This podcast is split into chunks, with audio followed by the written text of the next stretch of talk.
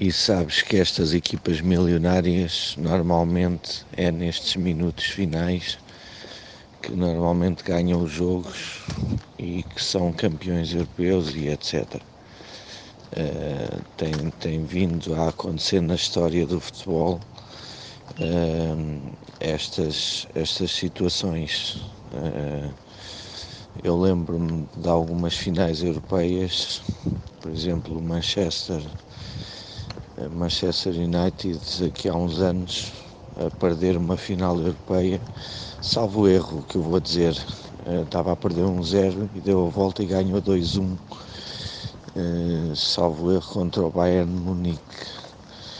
Salvo erro que eu estou a dizer, não tenho qualquer certeza do que eu estou a dizer, mas acho que foi qualquer coisa assim, eh, mesmo nos minutos finais. E isto cada vez mais acontece na história do futebol. Tem a ver com concentração, tem a ver com, com índices de emotividade e, e, e isso é fulcral uh, no futebol. Quando toda a gente pensa que está ganho, os outros têm a certeza que ainda vão conseguir.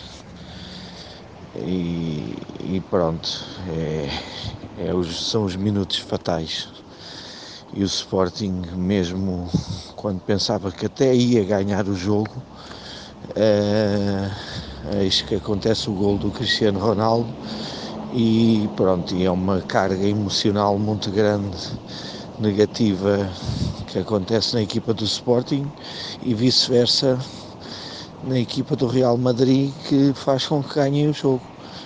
E é assim, isso faz a diferença entre grandes equipas, que são as duas grandes equipas, mas em que uma é, é, é, é mesmo top, top, top, e a outra para lá caminha, mas que ainda tem pequenas diferenças que faz com que não seja ainda top europeia ou mesmo mundial.